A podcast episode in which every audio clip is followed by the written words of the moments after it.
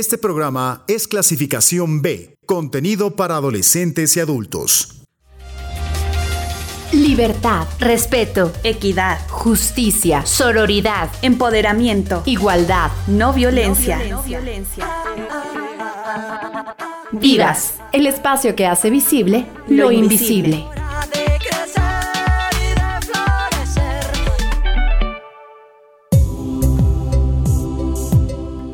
Buenas noches, bienvenidas y bienvenidos a una nueva emisión de Vivas. Yo soy Katia Fuentes y me da muchísimo gusto poder saludarles nuevamente a través de este espacio que está pensado para poder eh, pues establecer charlas en torno a temáticas actuales importantes y sobre todo también que van abonando día con día a um, esta construcción o por lo menos la idea de una construcción eh, pues que merece y que requiere el aporte de todas las personas que conformamos este país para que eh, pues estemos en lugares mucho más eh, justos, respetuosos, equitativos y que más bien vayamos sumando con nuestras propias dones, experiencias, las incluso de organizaciones e que eh, se ocupan precisamente de todas estas cuestiones. Yo soy Katia Fuentes, pues ya desde este quiero invitarles a que se puedan poner en contacto con nosotras a través del número WhatsApp que tenemos disponible para recibir justamente esas opiniones, esas sugerencias, temas que pudiéramos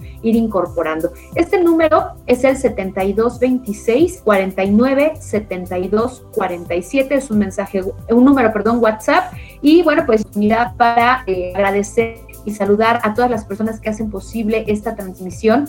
Katia Soto nos apoya en la investigación, Carlos Cortés y Néstor Gutiérrez están a cargo de la realización. Y en este inicio de semana, una temática que yo espero eh, les interese y especialmente nos invite a informarnos más y también desde nuestras propias trincheras, pues sumar a, la erradicación de lo que es la violencia escolar contra estudiantes LGBT en México. A ello me da gusto recibir esta ocasión a el maestro Abel Lozano Hernández, quien es titular del Consejo Ciudadano de Derechos Humanos allá en la ciudad de Puebla y además es profesor del Colegio de Antropología Social de la Facultad de Filosofía y Letras de la Benemérita Universidad Autónoma de Puebla. Así que él, pues, ¿cómo está? Hola Katia, buenas noches. Este, un gusto estar con ustedes.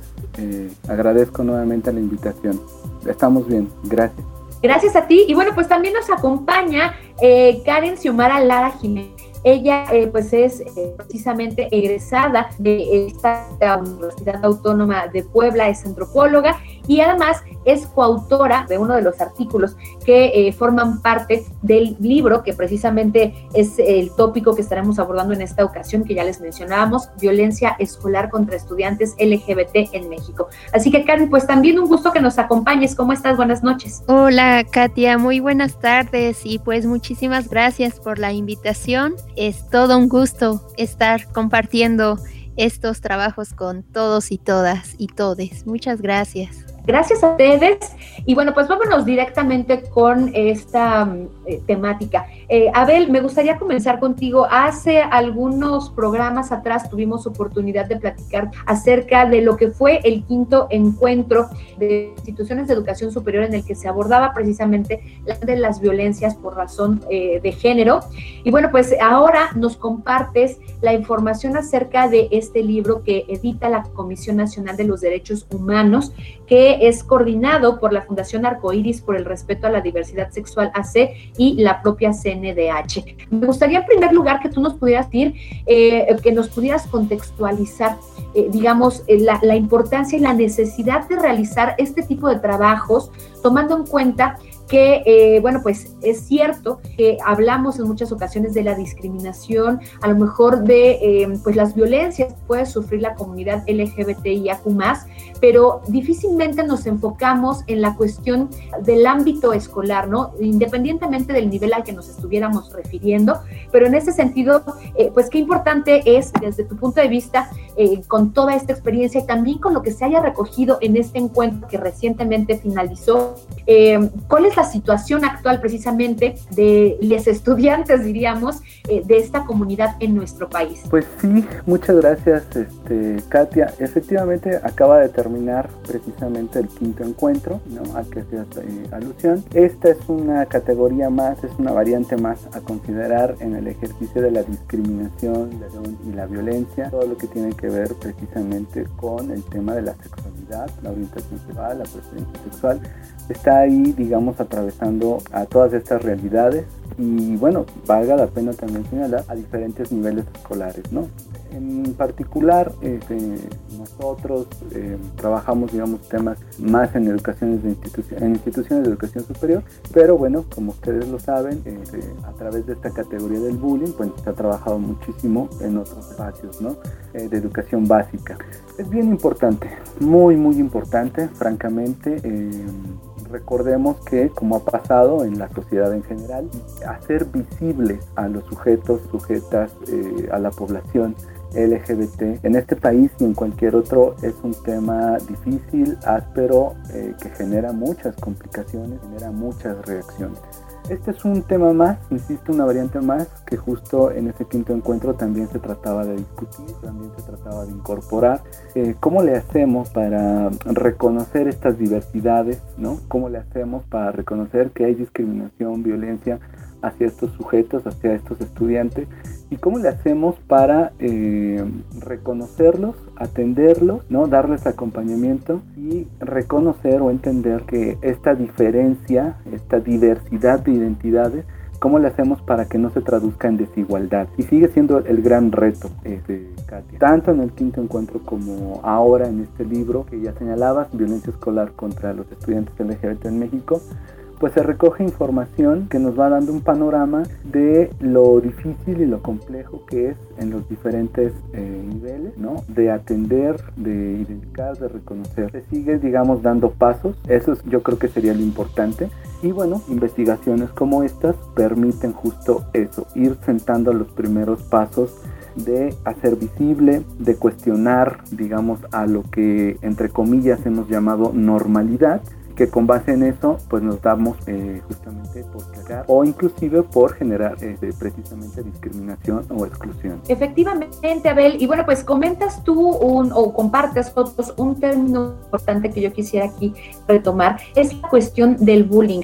A lo mejor es un término que ya nos suena un poco más eh, conocido, ¿no? Hablando de todas estas eh, violencias, actitudes pues sí, tal cual, de, discriminación eh, al interior de las escuelas, pero cuando hablamos entonces de la comunidad o de los alumnos eh, LGBT, eh, tendríamos que entonces enfocarnos en la cuestión de un bullying eh, homofóbico y que además eh, tiene mucho que ver con lo que es la violencia estructural. Entonces, en ese sentido, no sé si tú o Karen nos quieran compartir un poco acerca de lo que se ha identificado a través de estos diagnósticos de, las situaciones actuales en México. Efectivamente, bueno, este, como decíamos, la categoría ha sido revisada, criticada, ¿no? se ha revisitado, se ha tratado de, de ver sus límites y sus aportaciones. Lo que sí nos queda ahí claro, ¿no? y creo que ahorita Karen podría dar eh, mayor eh, profundidad, es que está ahí eh, de fondo, más allá de si es un anglicismo y lo traducimos o no lo trajimos para acá, está de fondo la violencia estructural. Con ello, digamos, queremos hacer énfasis en que generalmente lo que se ve es el pico de la montaña. Eh, estoy parafraseando un autor muy importante, Galton, Johannes Galton, sobre la violencia. Vemos la violencia directa, el pico de la montaña, pero no vemos la base, no vemos lo que la sostiene a esa montaña, no vemos lo que sostiene a esa base, a esa pirámide. ¿Qué es lo que está ahí? Pues justo la violencia estructural y la violencia cultural. Entonces, lo que tenemos en el caso ¿no? del bullying homofóbico, en el caso de la violencia, de la discriminación, es establecer lo normal y lo anormal y con base en esas clasificaciones, una vez más, generar estereotipos, generar exclusiones, generar hasta violencia, violencia que puede eh, desde luego pasar por todos los tipos y modalidades, ¿no? que va desde lo físico, lo ecológico, hasta costarle vida, que eso es lo más grave, ¿no? creo yo, lo más importante, puede llegar hasta costarle la vida a. Y aquí, de manera particular, lo que estamos viendo en estos contextos educativos, insisto, una vez que por fin se empieza a reconocer que existe, eh, empezamos a plantearnos que se trastocan derechos y eso también es bien importante, ¿no? Derecho a la educación, derecho a una vida libre de violencia, derecho a la identidad, en fin, y ahí se va, digamos, complejizando mucho más este tema que a lo mejor pareciera muy uh, sencillo, muy primario, ¿no? En el asunto de, del bullying homofóbico, pero trae, digamos, más cosas de fondo.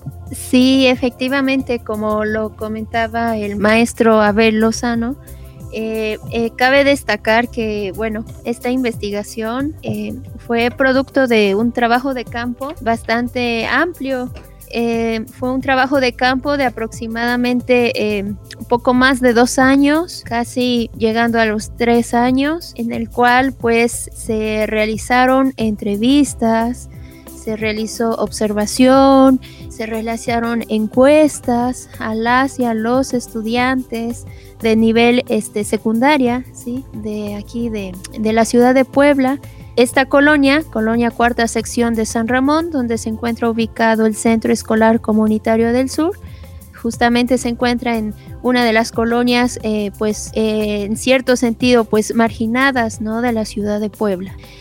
Eh, cabe destacar que pues este centro escolar comunitario es bastante amplio, sí, en el cual, este, bueno, entre las entrevistas, los comentarios que realizaban las y los estudiantes, eh, pues eran en sentido en que eh, muchos de ellos, de ellas, eran cuestionados, cuestionadas, no solamente por parte de sus compañeros, compañeras, sino también por parte de el personal docente, el personal administrativo, es decir, por ejemplo, eh, me tocó una de las observaciones que pude presenciar y que, bueno, fue bastante lamentable, fue que eh, un chico eh, pues fue obligado por todo, un, por todo su grupo a besar a una chica, ¿no? Entonces eh, el chico en primer lugar pues se negaba a realizar esta acción, la chica tampoco quería ser besada, ¿verdad? Entonces eh, como el chico no pues ejerció esa eh, masculinidad esperada, eh, todo el grupo, todo el salón decidió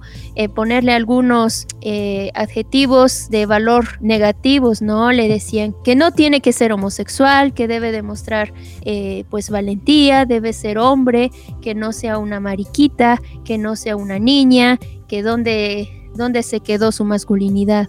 Eh, y bueno, aparte de sufrir todo, esta, todo este señalamiento, todas estas pues ofensas, eh, también hubo un chico eh, que se supone que era el más pues macho, por decirlo de alguna manera, pues se acercó a este joven y lo golpeó en la cabeza.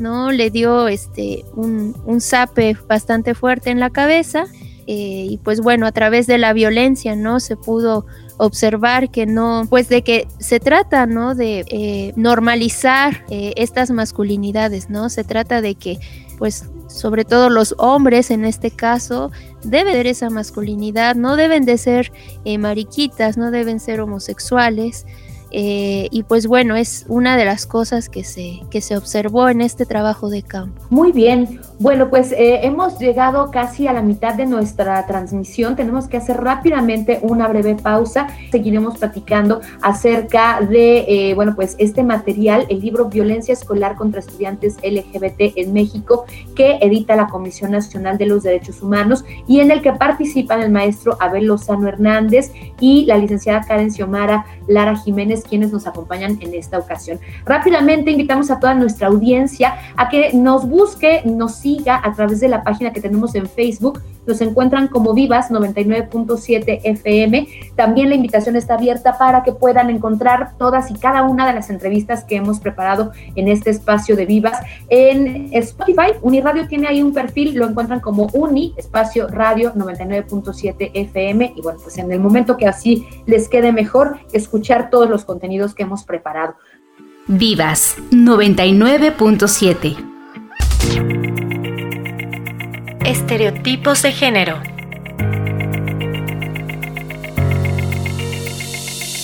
La Oficina del Alto Comisionado de las Naciones Unidas para los Derechos Humanos define que es una opinión o prejuicio generalizado acerca de atributos o características que hombres y mujeres poseen o deberían poseer, o de las funciones sociales que ambos desempeñan o deberían desempeñar. Un estereotipo de género, por tanto, es nocivo cuando limita la capacidad de las personas para desarrollar sus facultades personales, realizar una carrera profesional y tomar decisiones acerca de sus vidas y sus proyectos vitales. Vivas 99.7 Estamos de regreso con más aquí en Vías. Esta noche estamos presentando eh, pues eh, los contenidos, los resultados que se obtienen a través del libro Violencia Escolar contra Estudiantes LGBT en México, eh, que edita la CNDH. Y para ello nos acompañan el maestro Abel Lozano Hernández, la licenciada Karen Xiomara Lara Jiménez, quienes son coautores también de uno de los artículos que aquí se presentan. Ya en nuestra primera mitad del programa nos compartían un poco cómo es que surge la situación actual que se vive eh, en este tema en particular de la violencia escolar ante los estudiantes LGBT. Y bueno, pues ahora a mí me gustaría que pudieran eh, ustedes compartirnos, Abel, eh, aquellos puntos que a través de este trabajo, de las investigaciones que ustedes están realizando, que, resultan prioritarios de conocerlos, pero además de, de, tenerlos en cuenta, de accionarlos, ¿no? ¿Cuáles serían estos factores indispensables que pues estarían totalmente inmersos en la cuestión de, de la solución o unas posibles soluciones ante estos casos de violencia. Es decir, em, la, falta de difusión, de reconocimiento, incluso desde la misma diversidad de las familias, ¿no? Y esto yo lo, puedo corroborar eh, ahora mis hijos que están en educación primaria, eh, cuando están tocando el tema de las familias y cómo se conforman, etcétera efectivamente se sigue eh, pues priorizando a la familia tradicional conformada por papá, mamá e hijos. Ya ni siquiera se aborda tanto la cuestión de, padres divorciados, por ejemplo, y mucho menos hablemos de familias monoparentales o eh, familias que podrían ser eh, de, padres gays, de mamás lesbianas, por ejemplo, ¿no? Entonces, este es de por sí una omisión. Por otro lado, también, ¿qué situaciones, qué protocolos existen o deberían de existir para la atención justamente en estos contextos educativos? Sí, claro, eh, Katia. Bueno, pues es que justo eh, das en el punto de que el contexto en el que estamos viviendo es muy complicado, es muy álgido en algunos espacios, tanto educativos como de la sociedad reaccionarios y violentos. ¿Qué es lo que estamos eh, haciendo en este primer trabajo? Un diagnóstico muy importante. Ha habido otros, pero que yo sepa no, coordinado por la Comisión Nacional de Derechos Humanos. Entonces, lo primero que se necesita es un diagnóstico, ver cuáles son los elementos y las características que estamos viviendo. Con ello, generar propuestas, como ya, como ya señalaba algunas cosas que se van ahí cayendo y se van tratando. Se omite la diversidad de las familias, efectivamente, un tema que siempre sale ahí, eh, sobre todo ahora en estos contextos que se acaba de despenalizar el aborto. Bueno, se asume como natural cuando se habla de una familia tradicional, ¿no? Entonces, esto va generando, eh, insisto, problemática. También es necesario este tipo de, diagnósticos pues, para hacer propuestas en planes de estudios, en la currícula escolar, ver qué contenidos se pueden tener, ¿no? se pueden mejorar, que se hable precisamente de diversidad, sexual, de género. Eh, los protocolos, ¿no? Eh, generalmente en, las universidades, en la mayoría de las universidades que ya están reaccionando y generando sus protocolos, este, eh, pretenden atender a esta violencia de género y queda un poquito en la sombra otra vez este asunto de la sexualidad, la orientación o las preferencias, ¿no? y bueno, se va otra vez ahí como complicando. Desde luego también se habla de propuestas, eh, de las formaciones, quiénes elaboran estos, estos protocolos, quiénes ocupan los espacios ¿no? en las instituciones eh, y además cómo podríamos estar, digamos, dando capacitaciones constantes, permanentes justo a administrativos, profesorados, académicos, no académicos, directivos, ¿no? etcétera, etcétera. Con la idea justo de ya acabar con esa invisibilización de los sujetos, eh, de no reconocer a esos sujetos o de no reconocer justamente a esas familias. También debemos caer en la cuenta que en el ámbito educativo como en la familia, el reconocimiento de estos sujetos, bueno, también puede traer pues justo una mayor vigilancia, ¿no? Pero bueno, justo se tienen que ir cambiando normativas, incorporación de materias, libros de texto, ¿no? capacitaciones, en fin, sí hay este, un buen, digamos, de propuestas, ¿no? De revisiones que, bueno, ya cada eh, ámbito en particular, pues deberá de ir atendiendo, ¿no? Y en los diferentes niveles, en los diferentes estados donde compila este trabajo. Eh, sí, justamente eh, creo que también es, como lo menciona el maestro Abel, es un trabajo arduo y a la vez complicado, sobre todo porque bueno, a través del trabajo de campo también se hizo una revisión de los libros de texto gratuitos, en donde pues hay una, claramente una imposición, ¿no? De esta, pues, esta sexualidad heteronormada que además castiga, ¿no? Y que además, este, menciona estas sexualidades en las cuales este pues eh, menciona que las y los jóvenes los jóvenes deben utilizar pues condones ciertos preservativos y que pues de preferencia es mejor la abstinencia a la sexualidad no este se menciona acerca también de que pues las mujeres no son quienes llevan la carga más más grande eh, porque pueden quedar embarazadas, pueden tener un embarazo no deseado, ¿verdad? toda esta estigmatización de las madres solteras, aparte también de, estas, eh, de estos contenidos que existen en los libros de texto gratuitos por parte de la Secretaría de Educación Pública, eh, también hay una, un complejo, eh, se manejan discursos complejos acerca, acerca de estas sexualidades en donde los padres, las madres de familia deben educar a los, a los estudiantes, a los niños, a las niñas con esta sexualidad heteronormativa, ¿no? En donde pues lamentablemente no se visibiliza o más bien se trata de ocultar se trata como un tabú, ¿no? las diversidades sexuales, ¿no? El hecho de que eh, a esa edad eh, varios de las y los estudiantes ya iniciaron sus primeras relaciones sexuales en los sanitarios, eh, como lo menciona el texto, sobre todo los varones, ¿no? Tienen este, fajes, encuentros en donde se fajan, ¿no? Hay ciertos espacios en donde no hay acceso o los administrativos, las administrativas, docentes, el personal docente no accede y pues bueno, en esos espacios las parejas tienen, eh, se masturban entre ellos, ¿no? Entonces eh, es, es un tanto complicado porque existen todavía esos discursos bastante fuertes, son discursos que eh, prohíben, ¿no? Y que además ejercen tabús, ¿no? Eh, y pues bueno, eh, por ello creo que es importante, ¿no? Ah, para evitar estas, estas cuestiones, pues apostar por una serie de conocimientos que le, eh, valga la redundancia, que le apuesten más al ejercicio de la sexualidad libre, de una sexualidad informada, eh, sin estereotipos, sin estigmatizaciones, eh, sin infundir temores en los estudiantes, en las estudiantes y con información precisa de los derechos eh, humanos, de la cartilla de derechos sexuales y reproductivos, ¿verdad? Que no siga contribuyendo a la producción de problemáticas sociales, como se observan en, los libros de texto gratuitos sobre temas de sexualidad, en los talleres y pláticas que se dan a los padres y madres de familia, eh, abordando los temas de embarazo adolescente, de discriminación. Y este, bueno, creo que ese es, eh, eso es lo, lo, lo que se podría trabajar.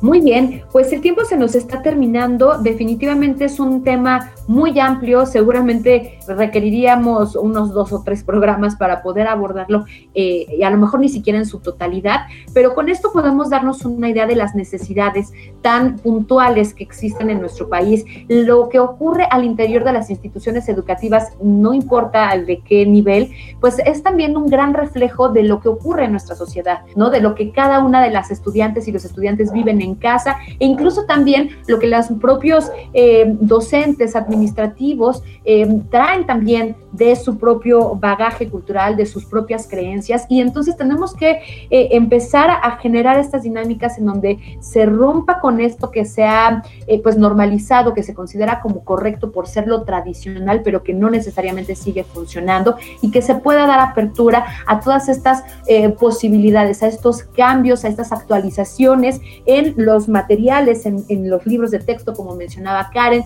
pero también en los protocolos, en las... Eh, en las capacitaciones, digamos, de los propios entes, de las propias personas que están de la educación escolar, de personas, ¿no? Y las orientaciones que se les puedan dar también cuando empiezan a darse cuenta a lo mejor de que tienen preferencias sexuales distintas, de que no se identifican con a lo mejor el, género que se supone le debería de corresponder, entre muchas otras cuestiones. Pues ya para eh, finalizar, eh, Abel, algo con lo que tú te quisieras despedir, invitando también a la gente este texto que podrían localizar. Sí, gracias gracias, este, Katia. Eh, efectivamente, mm, la idea de los protocolos, quisiera ir cerrando con esto, la idea de los protocolos, la idea eh, básica, ¿no? Es que, como bien señalaba, ya no dependamos tanto de las voluntades de directivos, maestros, compañeros, etcétera, etcétera, sino que quede, digamos, reconocido, establecido un estándar de normas de, de comportamientos de y que a la par de las capacitaciones, las sensibilizaciones, también haya una normativa que regule, que sancione de las eh, funciones y capacidades, ¿no? Toda esta dinámica en relación a esta, eh, a esta otra población, ¿no? Eh, bueno, eso por un lado. Y bueno, efectivamente el libro se les hace la invitación justamente, se consigue, digamos, fácilmente en la página de la CNDH, en varios espacios digitales, está precisamente por contexto de pandemia, ¿no? Se hace igual esta versión digital, sale justo en este año, se consigue, digamos, en su sitio o en el Facebook de manera, digamos, fácil, ¿no? Eh, de acceder a través de estos sitios eh, el PDF. Muy bien, muchas gracias. Pues eh, Karen, también hacemos mucho que nos hayas en esta ocasión, que nos con poco la experiencia al momento de el trabajo que se plasma en, el material, también con lo que tú quisieras irte invitando a nuestra audiencia a que se sume más al conocimiento y al cambio de paradigmas en estas temáticas de la violencia escolar eh, frente a estudiantes LGBT. Sí, claro, eh, muchas gracias, eh, Katia. Sí, pues una invitación ¿no? Al personal docente, al personal administrativo, a personas, altos funcionarios, ¿no? Eh, eh, también asesores, psicólogos, psicólogas, a que pues nos informemos, ¿no? Sobre estos temas tan importantes, que es importante siempre eh, conocerlos y sensibilizarnos y bueno, una invitación a que lean este texto. Eh, aparte de este, este artículo, hay aportaciones bien interesantes por parte de especialistas en temas de eh, violencia, violencia escolar. Este, como lo bien lo comentaba el maestro Abel, lo pueden conseguir de manera gratuita en la página de CNDH. Es un texto muy interesante, espero puedan eh, acceder a él eh, y bueno, este, pues ahí va a estar el, eh, este documento. Excelente, pues ahí está la invitación entonces para que todas las personas interesadas puedan acceder a este material. Con eso nos tenemos que despedir. Soy Katia Fuentes. Muchas gracias a todas y a todos por habernos acompañado una vez más. Les esperamos la próxima semana con más aquí en Vivas.